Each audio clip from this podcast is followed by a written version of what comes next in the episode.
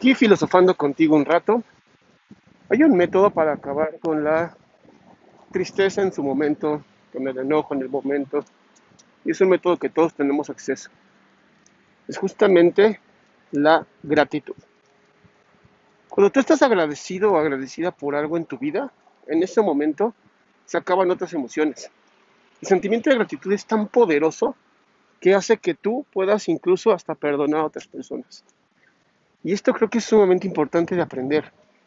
Cuando estás agradecido con la vida, cuando tienes gratitud por lo que hoy tienes, a lo mejor tu cuerpo funciona, tienes un techo donde vivir, una familia. Y justamente en estas épocas que estamos viviendo, que son las épocas casi decembrinas, estamos a nada de diciembre.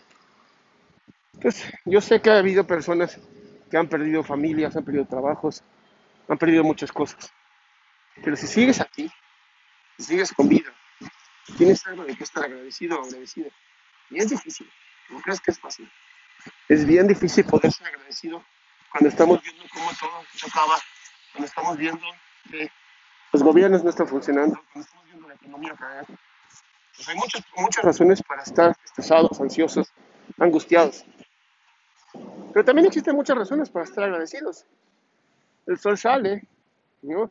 el cielo es azul, la vida que tienes hoy, estar pudiendo ver este video, es algo que lo que podría estar agradecido también. Y es ese tipo de gratitud la que es importante vivir. Esa gratitud que es complicada, pero a la vez es la solución a muchos, muchos problemas. Es la solución que se encontró hace muchísimos años. Miles de años ya se sabía en las religiones, la filosofía, ya hablaba de, de estar agradecidos con la vida. Porque al final la vida es un regalo y yo sé que a veces no lo parece. Yo sé que a veces puedes incluso decirme, no, Adrián, la vida no es un regalo. La vida es una maldición, la vida es horrible.